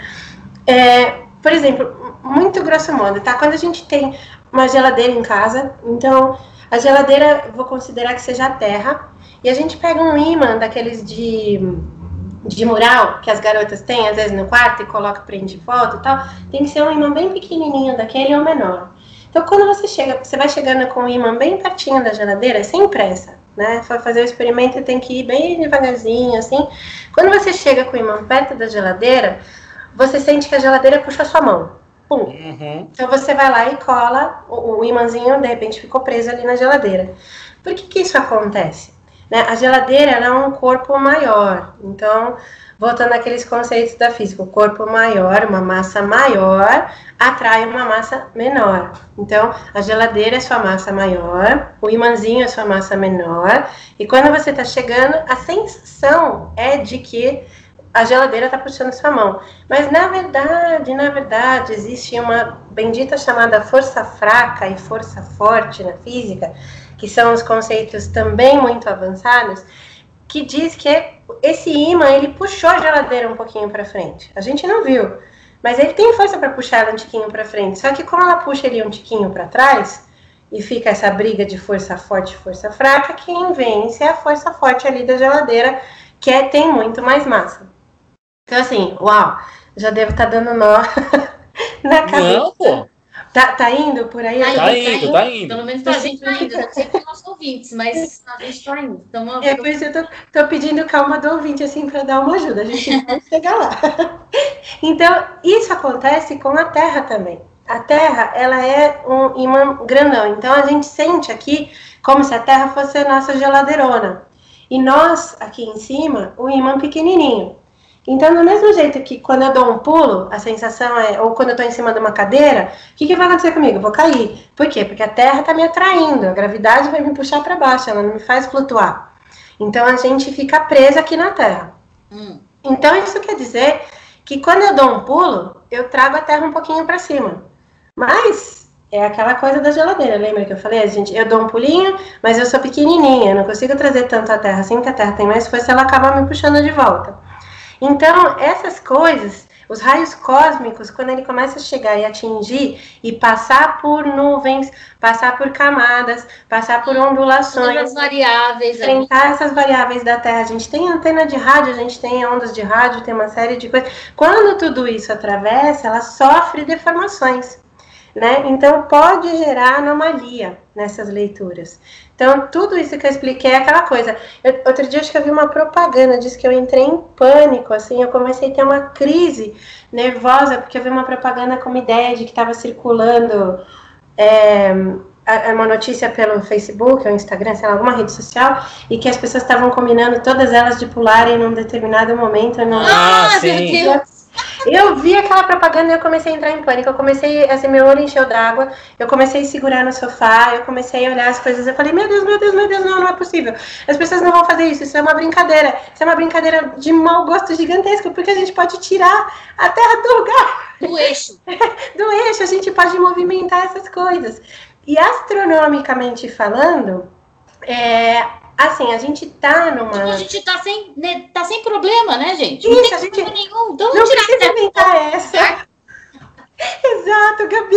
Ainda bem que você tá comigo, porque eu fui vendo assim, eu falei, gente, eu sei que algumas pessoas ficam desesperadas quando vem umas, umas fake news e tal, que eu também fico. Mas essa daí chegou a me doer no coração, que eu falei, não, não, não, não, não, não. A gente não pode fazer isso, a gente tira a terra dessa zona de vida que chama, né? Existe o nosso Sol, ele, ele segura gravitacionalmente todos aqueles oito planetinhas, os planetinhas anões, vamos incluir todos eles. É, e aí ele vai, é tão longe a gravidade dele que ele passa e ele segura e ele envolve até a nuvem de Oort que é a nuvem onde os cometas se originam, mais ou menos. É uma, uma coisa muito grande. E, e o único espaço onde ele consegue manter vida funcionando, nós estamos dentro dele.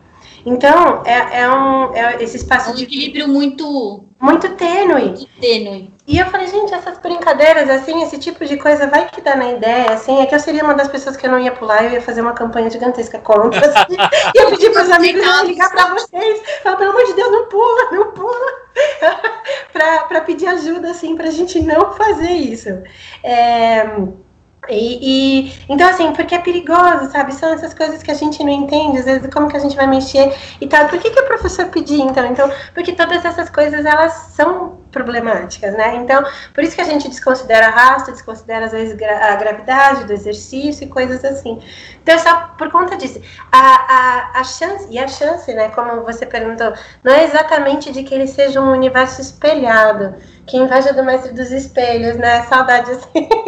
Pois Mas, é, olha aí. Ou Mas, Stranger Things, né, também. É, cara, que é maravilhoso aquilo, né? Da gente ter como acessar um outro lado, ou um lado escuro. Mas aí envolvem umas outras matérias, né? Um, um outra movimentação de energia e coisas que, de novo, a gente não tá pronto, a gente não tem equipamento para fazer. Mas a medição que tem, assim, o mais próximo, o mais perto dessa discussão que chegou foi de que o tempo passa ao contrário. Então, sei lá, se o nosso reloginho aqui vai do 12 para o 1, né? A gente olhando lá o reloginho de parede, é, o deles iria do 1 para o 12, para o 11, para o 10 e ele giraria ao contrário. Então, aí teria que ver as questões que isso influi naquele naquele nesse universo, como a gente reage a isso, o que, que aconteceria. Agora todas as teorias vão surgir, né? Se a gente passa para lá realmente o que o que é, como que funciona, né? E sem contar a maravilhosa teoria da navalha de Ockham, que acho é, muita gente conhece, mas só explicando para quem nunca ouviu, não é uma navalha que corta, é simplesmente uma teoria de que a explicação mais simples é a explicação verdadeira. Né? Então a gente. Eu que a gente que eu sempre é, é, evocava essa navalha de Ockham para o arquivo X Sempre. Ai, mas é maravilhoso, porque dá pra gente levar pra tudo. Exato, é. Então, assim, por mais. É, é, enquanto. Aqui, só que aqui na política brasileira é o contrário, né, Carol? Quanto mais absurdo. mais a gente chora. Mais verdadeiro é o negócio, né? Pra é verdade. Mas é isso mesmo que você falou. Quanto mais simples, mais perto, mais próximo de ser verdade é. Isso, então assim, é, eles falam, é, esse detector, na verdade, ele, ele detectou eventos que na teoria não, não, não pode existir. Não teria como. Então, assim, a, a, a, coisa mais próxima, né? Ou seja, a explicação mais próxima é que pode ter falhado a metodologia, uh, pode ser um ruído no sistema, como você bem disse. Às vezes alguma interpretação, sei lá, na Antártida, essas condições elas são tão extremas a gente vê as pessoas que vão fazer preparação ou coisas para lá, ou cientistas que vão viver, né? Tem aqueles filmes. Nossa, tem um filme maravilhoso, já vou lembrar, acho que é A Coisa, que tem uma galera vivendo no. É, numa estação científica. Numa estação científica. É. Nossa, aquilo é. Então, assim, você vê, as pessoas vão, vão enlouquecendo. Aqui também, com o George Clooney. O...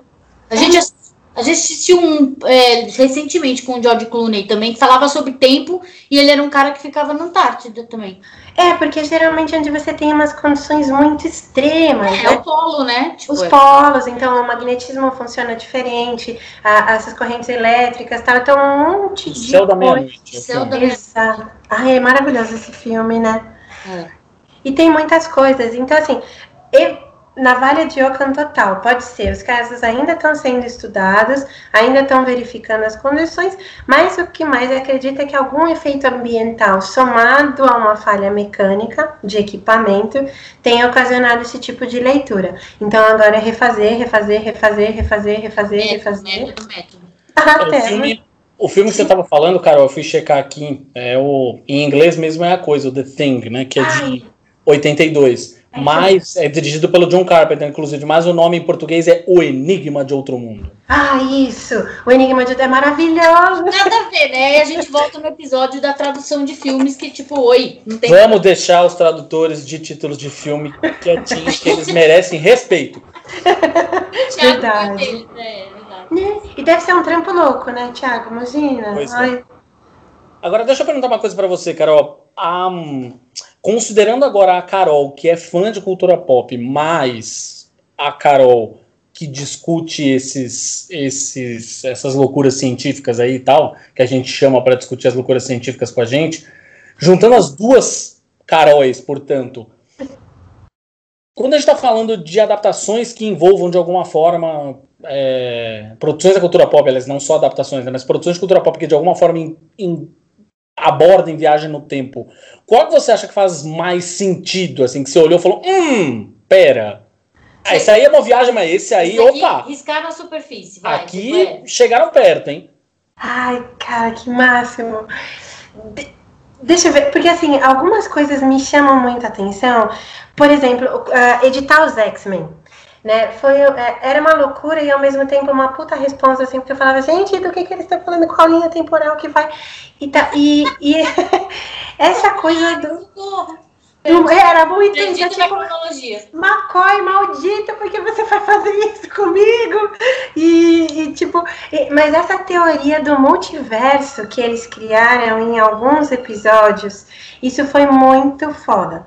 Tanto no desenho quanto o Bishop volta lá e ele começa a explicar sobre os problemas que ele está gerando nessa cronologia e aquela difusão, porque eles vão criando infinitos multiversos paralelos, então isso é uma complicação monstruosa mesmo, mas eu achei que se aproximou bem. Eu gostava dessa teoria do multiverso, achava isso muito interessante. E eu acho que os X-Men bateram legal. Agora, um, um que eu sei que é completamente impossível, mas que é muito fiel com o que seria verdadeiro, é o Doctor Who.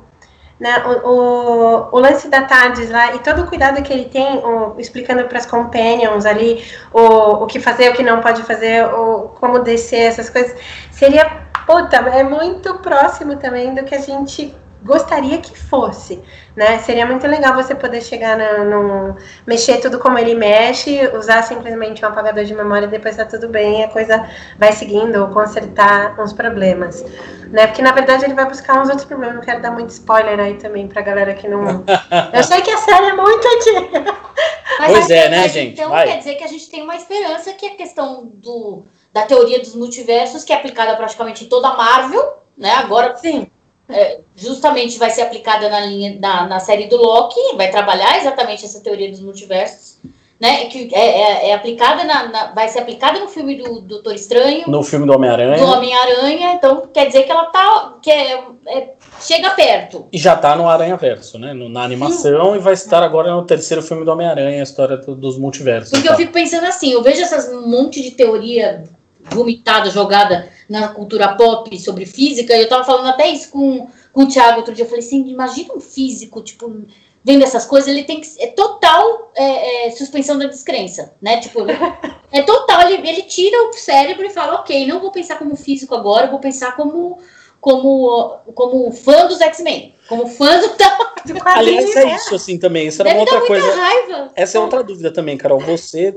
não só enquanto, enquanto editora, enquanto leitora, enfim, as duas coisas, na verdade, né? Uhum. Mas, sei lá, quando você se deparava, por exemplo, com um daqueles discursos de página inteira, ou do Hank McCoy, né, do Fera, que você falou agora, ou sei lá, do Richards. É, ou do Professor próprio X. Professor X, do próprio Lex Luthor no, no, no, na DC e tal. Quando você se deparava com esses discursos dessa pseudociência, doía um pouco assim? Ou você, ah, foda-se, deixa passar? eu acho algumas, assim, tem, tem, eu, eu, tive um pouco dos dois, cara.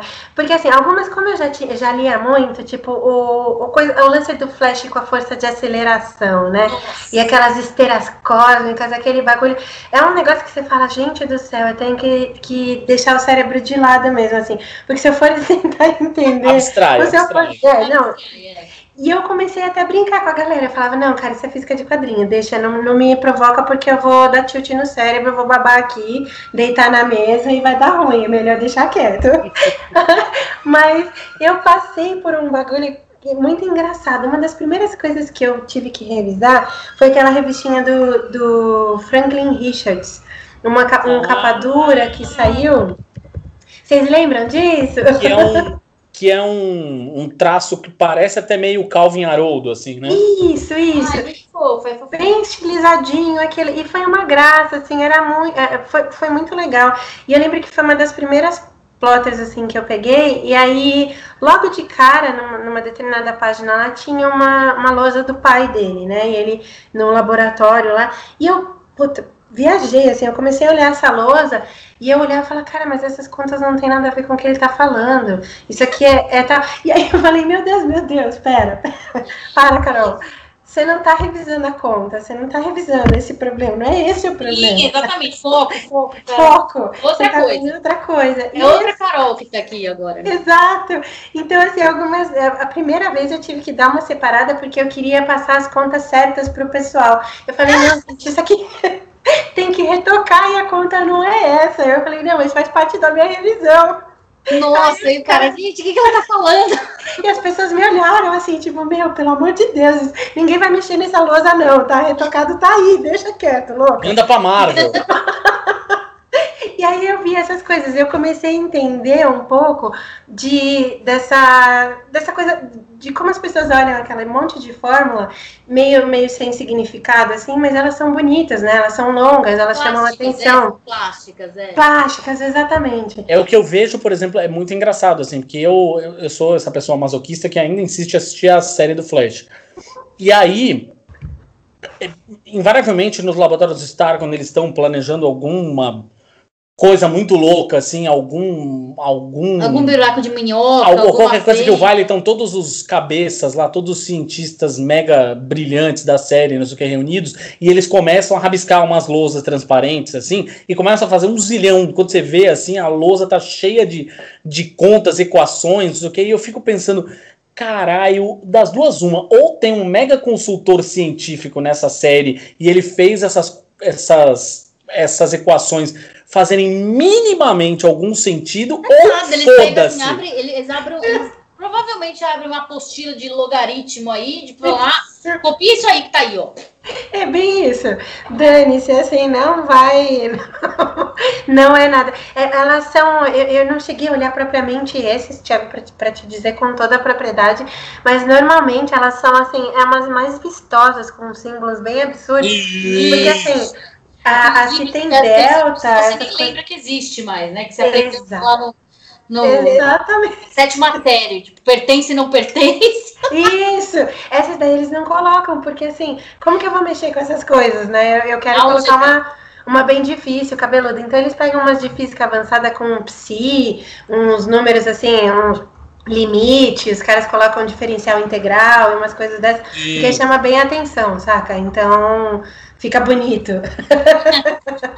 Sim. Mas normalmente elas não têm nada a ver. E algumas coisas assim, então a gente começou a brincar, tipo, às vezes os caras perguntavam, meu, isso aí é física de quadrinho ou é física física?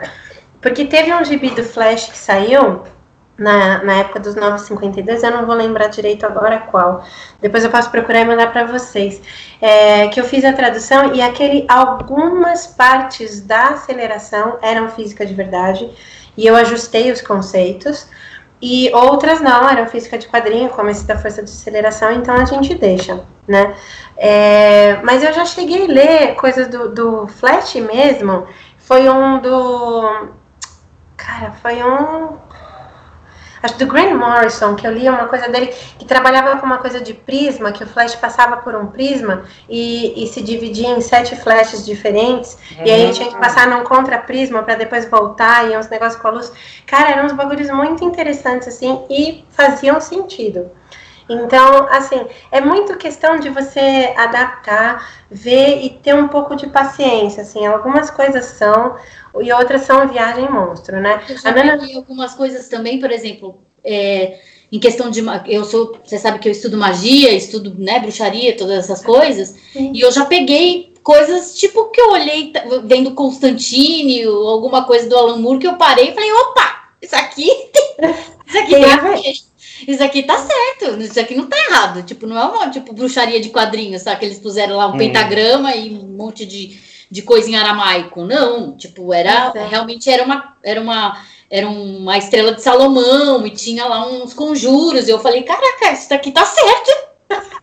Ainda mais o amor, né, Gabi? Exato, é, que sabe tá falando, é, exatamente. Mas algumas coisas do Constantine também já peguei, tipo, alguns nomes de demônio que eles usam, de deuses, eles têm, têm base, assim, tipo, realmente tem base tem uma pesquisa, né? Eu acho que é feita uma pesquisa. É. Como o, o, no, no, próprio, antigamente, né? Se a gente voltar, eu lembro de ter lido aquela biografia do Stan Lee, na época que eu estava fazendo mestrado, e ele mencionava uma coisa assim, que às vezes era difícil você ter algumas ideias, então eles buscavam elementos em notícias, né? Matérias da época. É, é. Então eu ouvi falar do raio gama, pô, sei lá como é que esse raio gama funciona, que se dane, isso aí deixa pros loucos ver, mas no meu quadrinho ele transforma um cara. e ele fica gigante verde, putaço da cara e quebra tudo. Então, é. assim, e resolveu. Não Bom, precisa né? ter essa justificativa, né? Fica chato, assim, o realismo, você vê o trabalho que dá, né? A gente explicar alguns conceitos e tal. Não ia ter graça, não ia ter super-herói voando, não ia ter barulho no Guardiões da Galáxia, porque o som não se propaga Sim, no vácuo. Total, é. Pelo eu, de eu via o Awesome Mix dele lá, ah, então, como que é fazer isso? Não tem como. Então, é, é, muito mais legal você ter Star Wars, Star Trek, com aqueles nave, sabe, de luz voando, porque, cara, deixa aquilo, deixa, deixa essa licença poética, né? A vida é chata, ela é o, o, o desolador do espaço master, assim, chega mais perto do 2001. O 2001 é, é um... É, é desolador, que é opressor o negócio. Aquela inquietude é. você, meu, é, é, eu queria um, um, ruído, eu queria uma, uma, agulha caindo, e não vai cair, baby, tem gravidade, nada vai cair. Você é. vai ter que beber bolha de, de água no ar flutuando e tomar cuidado para isso não estragar nenhum equipamento seu. E é um inferno, assim. A época que eu trabalhei na, na escola de astrofísica, a galera ia perguntando: ah, meu, se tivesse viagem para outro planeta, você iria? se pudesse morar em Marte, seria, falava, gente, eu não saio daqui por nada nesse mundo, assim, mas não tem dinheiro que me faça botar o pezinho numa nave dessa. É. Sim. As condições. A gente tá pirando com a quarentena, cara. Imagina ficar dentro de, uma, numa, de um cubículo. É. Imagina, caber três anos. um treco de 3 metros por 3 metros, você durante 3 anos, assim, para chegar em Marte. E, e, como que você vive isso, sabe? É, é, desolador, é enlouquecedor, assim. Fora as condições, né? Você tem que se, lembrar de se amarrar toda vez que você vai sair. A gente já reclama de, de lembrar de pôr a máscara e talvez tirar o tênis para entrar em casa. Imagina você ter que se amarrar e lembrar que sua vida depende disso. Exato! Lembra no começo boa? No começo do filme, quando um cara sai e, e se perde, assim? É? Ela, cara, é isso que vai acontecer com você. E não tem, meu, aquele lance da. Aqui na Terra a gente desconsidera. Seu professor deixava você desconsiderar a, a gravidade lá, você se empurrou, você vai voar eternamente naquela velocidade. Não tem nada que te pare. A menos que você trombe com alguma coisa, mas na desolação do espaço é, é sufocante, assim, né? Exato. Agora, Carol, para a gente ir caminhando aqui para o nosso encerramento, que se a gente ficaria mais umas três horas, né? Mas enfim, só para não ficar um. Quando fica um episódio muito grande, as pessoas já dão uma chiada, assim, mas. Eu queria só bater com você, assim, essa coisa dessas. Que isso é muito. É muito. Que a Gabi estava falando, inclusive, logo no começo aqui, né? Que são as, as regras da viagem no tempo que a gente tem aí em todas as. É, todas as produções de cultura pop, né? Essa coisa de você não pode interagir com o seu eu do passado, ou você não pode, se você encontrar com o seu eu do passado em algumas, né, algumas séries, alguns filmes você encontra, na verdade vocês dois se destroem automaticamente, tal, ou você muda imediatamente o seu presente, o seu futuro, é, é você não pode sei lá, mudar um pequeno detalhe aqui, porque se você mudar um pequeno detalhe aqui, vai ser tipo um efeito borboleta que vai uhum. mudar completamente a história. Isso é uma coisa que tem algum fundo de, de, minimamente, agora falando teoricamente, né? A gente ainda, óbvio, ainda está muito no campo teórico, mas minimamente no campo teórico isso ainda é, faz algum sentido? Faz, faz total. O, o, vocês mesmos estavam citando a, a, teoria do Hawking no começo, né? Sim. O, o Hawkins ele acreditava que se a gente, se realmente a viagem do tempo é, existisse, a gente teria aqueles viajantes do futuro, né? Então nós veríamos turistas do futuro. Sim. vindo para cá. Então, e algumas pessoas rebatem, ah, mas por que, que a gente não vê então já eles? Porque ainda não foi inventado. Quando a gente chegar na nossa linha do tempo, onde a teoria, da, a viagem no tempo for possível, a partir desse ponto, então, nós veremos os viajantes do, do futuro, né? Então, mas isso também está preso no lance da teoria da gente ir só para frente, da gente ir, não, não intervir. E, e aí, vão uma série de restrições. Então, assim, fica esse, esse eterno diz que me disse. É, existem essas, e como estamos dizendo todas as vezes, né, são teorias. Todas essas teorias, elas, elas, elas respondem de acordo com o que você diz. Então, essa do Hawkins, diria, pensa nessa possibilidade, mas a gente ainda não vê esses viajantes porque eles não viriam até nós por causa do ponto. Mas isso invalida, então, a possibilidade de viajar para o passado. E aí, se eu invalido para o passado e eu caio naquela teoria do David Bohm lá que eu falei agora há pouco e eu perco minha memória, então como que faz? As teorias elas não podem se misturar. Essa é a grande complicação. Cada teoria ela segue uma linha específica e os preceitos só funcionam para ela entende? Então a gente teria que realmente tentar unificar ou tentar ver qual delas é realmente possível, qual delas se aplicaria, é, qual delas seria de fato factível, e aí a gente teria que entender então as limitações dessa teoria, sem misturar com nenhuma outra, porque senão a gente causa problemas. E isso, na verdade, a gente é, são, são cuidados, né? Porque a gente vive pensando assim, às vezes as pessoas perguntam, ah, se você encontrasse o seu eu de 10 anos, o que você diria para ele? Tipo, meu, eu não sei se eu me visse com 40 anos, acho que eu ia ficar em choque, assim, tão grande. que porra é essa? O que, que aconteceu? Que mulher é essa que tá me falando isso? Que louca. Eu, e, então, assim, é, a gente não sabe como cada um reagiria, né? É, isso entra em, em questões. Cara, será que a gente voltando no tempo, então as pessoas estariam de volta aqui, as pessoas que partiram ou não? Desperta tanta loucura que a gente começa a, a duvidar. Então, por isso, assim, as pessoas nem entram muito a fundo. Então, assim, não vamos mexer, o, certo seria não mexer, porque é aquele caso, vamos, vamos incutir isso na população, porque vai que se algum dia a gente tromba com alguém, a gente evita pelo menos estragos maiores. Mas é impossível.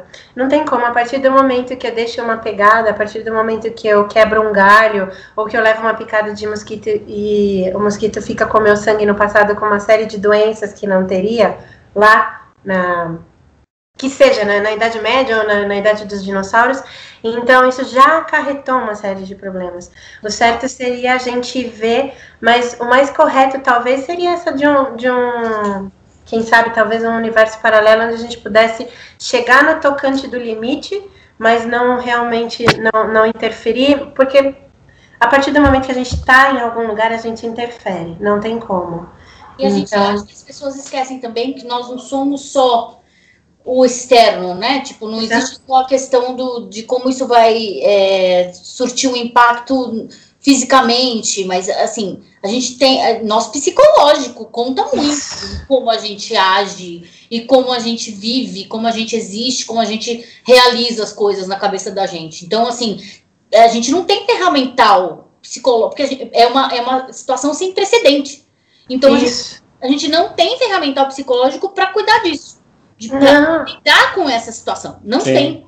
Muito então, bem lembrado. Tudo que a gente vive no, no, âmbito de hoje, né, no, na nossa vida, aconteceram com outras pessoas. Então a gente estuda a partir do exemplo do outro. Então uhum. a gente sabe que existe um ferramental aí que a gente pode desenvolver caso aquilo aconteça. Agora, para essa situação, a gente nunca passou, é igual a morte. Ninguém sabe o que, que acontece depois da morte. Exato. Então são coisas com a gente não lida, não sabe lidar. Só teoria, né? Por isso são, são todas teorias. A gente gostaria que acontecesse. Imagina, tipo o Dr. Brown, ou De Volta para o Futuro, ou um Dr. Who, ou, ou, a gente seria incrível, a gente, o Máquina do Tempo, né? Mesmo seria muito legal a gente poder fazer isso. São sonhos, né? Eu acho que o que impele a humanidade a continuar, a, a continuar crescendo, a continuar entendendo, a continuar vivendo, são sonhos. A gente quer fazer as coisas, então é a gente sempre né? Realmente para saber o que, que, que, né? Se a gente Exato. não tem essa resposta, então vamos atrás dessa resposta. Vamos atrás, e aí é o que movimenta. E nisso vem, então, o Elon Musk consegue é, colocar grana onde algumas pessoas não colocariam. Tem o cara da Virgin, que eu acho ele maravilhoso. Ah, sim, o Richard, Richard Branson. Branson. Richard Branson, que ele começou com uma série de, de viagens, ele já possibilitou viagem. É, subespacial, né? Então a gente faz um, um, leve saidinha da Terra, mas é claro, é caríssimo. São todas essas coisas, ou seja, as pessoas vão viabilizando coisas cada vez mais próximas, mas ainda é difícil de trazer isso para a nossa realidade, para o nosso contexto social atual, então, que, que dirá, né? Mas é difícil aterrar essas coisas. Ao mesmo tempo que a gente precisa do sonho para continuar impelido na pesquisa, a gente precisa de verbas e condições e uma série de mudanças aí governamentais para que a gente conseguisse trazer isso para o mundo real. O que é uma pena, então, por enquanto, acho que a gente fica só na, na, na imaginação mesmo, viajando com, esse, com Doctor Who e, e, e, e qualquer outra possibilidade que a gente conseguir, né? Exatamente. A gente só sabe que o universo paralelo tem aqui no Brasil. É a única coisa que a gente sabe. São é vários universos paralelos aí, muito loucos. É, tudo que a gente queria, no fim das contas, era poder voltar no tempo e ensinar a uma certa senhora que ela deveria usar preservativos. Assim, Exato. O filho dela jamais teria nascido e não estaríamos nessa situação. Nossa, seria tão lindo.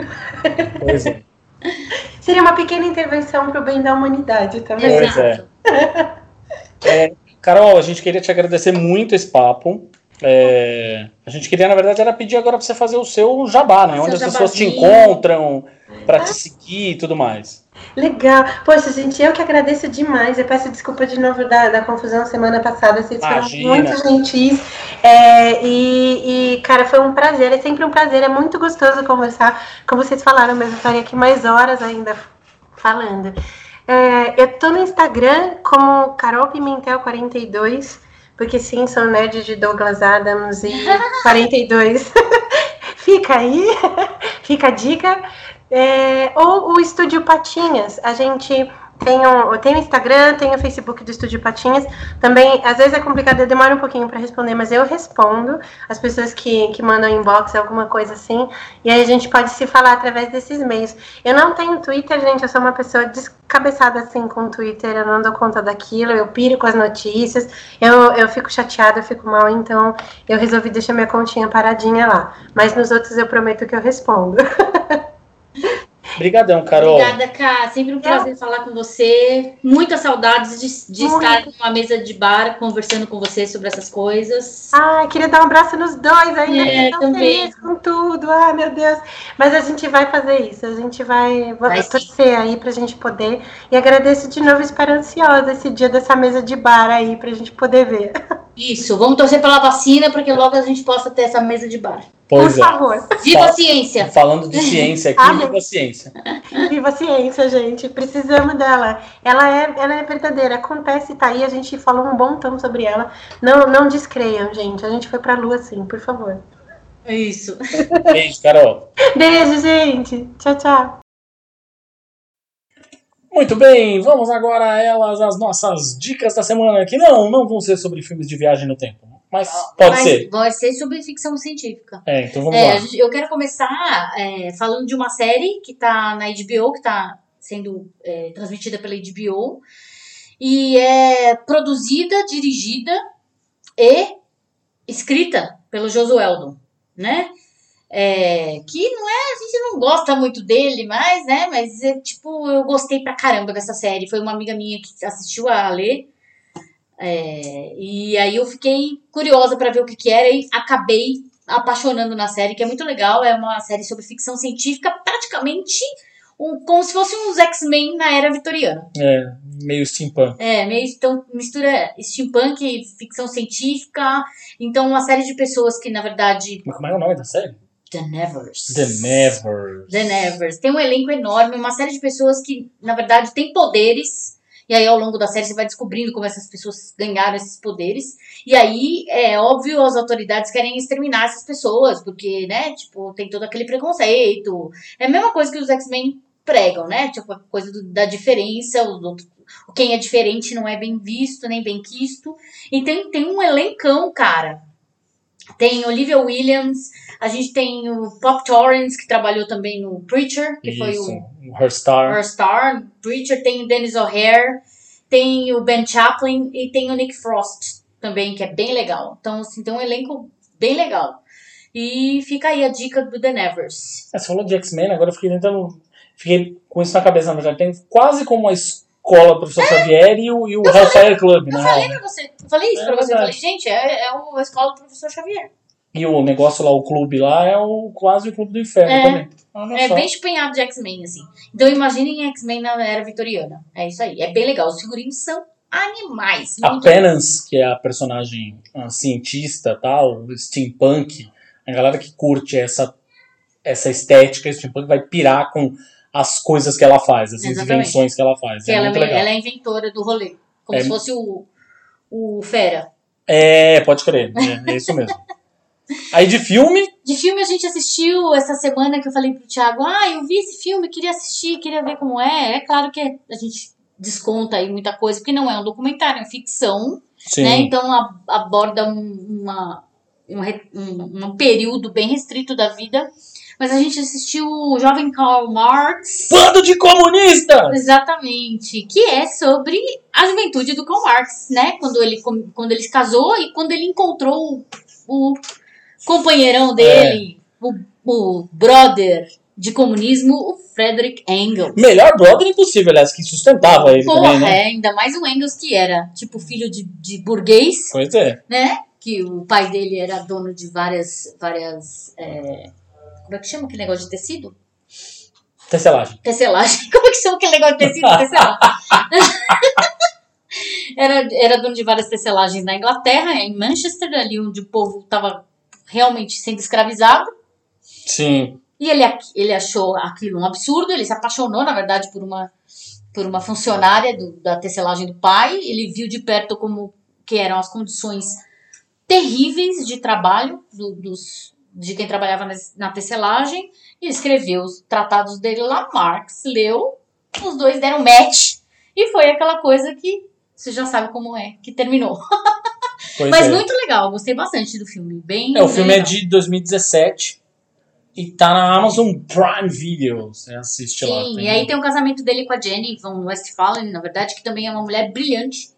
Brilhante, é, ela é. Sim, sim. Né? E teve sete filhos, eu fiquei besta que o Marcos teve sete filhos. Eu falei, caraca, amigo, isso é já boca. É, ela era uma mulher brilhante e a outra, a, a, a mulher do, Do Engels. do Engels também era uma mulher Também, incrível. é. Mary Burns também era uma mulher Exatamente. incrível. Aí, gente, olha.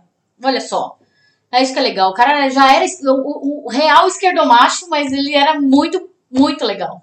Né? Pois Ele é. tratava super bem a mulher dele. Dizem, né? Na verdade, eu, eu li algumas coisas sobre Marx sendo pai e dizem que ele era um pai muito presente na vida das filhas.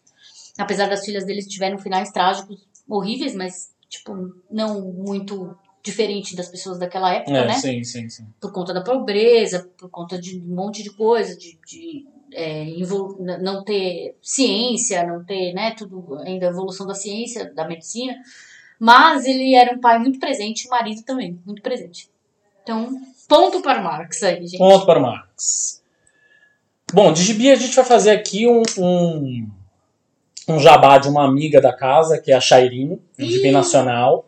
É, é um gibi chamado Crisálida. Você pode, se você jogar no Google, procurar Crisálida, Shairin, você acha inclusive a lojinha dela, melhor dos mundos, você já compra lá e ajuda ela. É, que é, na verdade, uma história que ela vinha publicando na internet durante um tempo, era um, um webcomic, é, que era financiado, inclusive, pela galera do, do financiamento coletivo recorrente dela, lá do Apoia-se. E aí ela foi picada pelo bichinho do impresso e resolveu transformar isso em, em impresso. E é muito legal, muito bonitinho, o traço dela é uma delícia. É, mas a história é bem gostosa, assim, de um cara que descobre, não, não vou ficar contando muito, tanto que dá muito spoiler, mas é um cara que descobre, na verdade, que a, a vida dele é, é uma complicação tão grande que, na verdade, ele é uma fada. Ou seja, a coisa das fadas e das bruxas e tal. É, existem, de verdade, existem num universo paralelo, olha aí de novo a gente falando, né, numa realidade paralela e tal. É, e ele aos poucos vai descobrindo mais pessoas como ele e aos poucos vai descobrindo mais sobre a sua verdadeira identidade, tá? Bem, bem, bem bonitinho. E se você já leu alguma das outras obras da Shairin, que é uma artista independente super ativa, é, você vai ver outros personagens. Ela trouxe outros personagens. Tem a Red, que é uma personagem, inclusive, de um é, gibi erótico dela. É, tem a Bruxinha, que também é uma personagem de outros gibis que ela já publicou, inclusive em coletâneas e tal. Então você vai, no fim, descobrir que é tudo parte de um grande Shairin verso aí. Isso, né? Sharing Verso. Sharing no Sharing Verso. Pois é. E aí, por último, como trilha sonora, estamos em junho oficialmente. Como trilha sonora, a gente quer deixar aí o São João em Araras, um disco ao vivo do Gilberto Gil, que foi gravado na live dele no ano passado. Na live de. é, uma live de é, festa junina, né, uma live de comemoração de São João. É, e que ele transformou agora em disco é uma delícia. Assim, tem várias músicas dele, tem várias músicas do cancioneiro ah, popular aí. E é uma forrozeira gostosa de escutar em casa, assim como a gente não, não tá podendo sair, eu não deveria estar podendo, não é? Fica aí o recado, mas é, não tá podendo sair aí pra ir curtir festa junina, se aglomerar com a galera e encher a cara de quentão e comer milho até sair pela orelha. Pelo menos você coloca uma musiquinha seu Gil é sempre uma delícia de escutar, sempre acalma a gente. Beleza? Tá aí em todas as plataformas de áudio, assim como Imagina Se Pega no Olho também tá em todas as plataformas de áudio do Spotify, Deezer, Google Podcasts, Apple Podcasts e afins, ou no www.imaginasepeganoolho.com.br. Para saber mais a respeito da gente, dos nossos programas, dos nossos projetos, é, para saber a respeito dos próximos temas e para inclusive opinar sobre os próximos temas, para dizer eu quero que vocês falem sobre isso, não gostei que vocês falaram aquilo e aquela coisa toda. Gente, sigam a gente nas redes sociais, Facebook, Twitter, Instagram, tamo lá. É só chegar, tem aquele olhinho amarelo, é a gente. Beleza? Então é isso, até Até, semana que vem. até semana que vem. Um Se beijo. tudo correr bem. E vai correr. Vai correr. Um beijo de máscara. Agora, bicho, imagina comigo se pega no olho.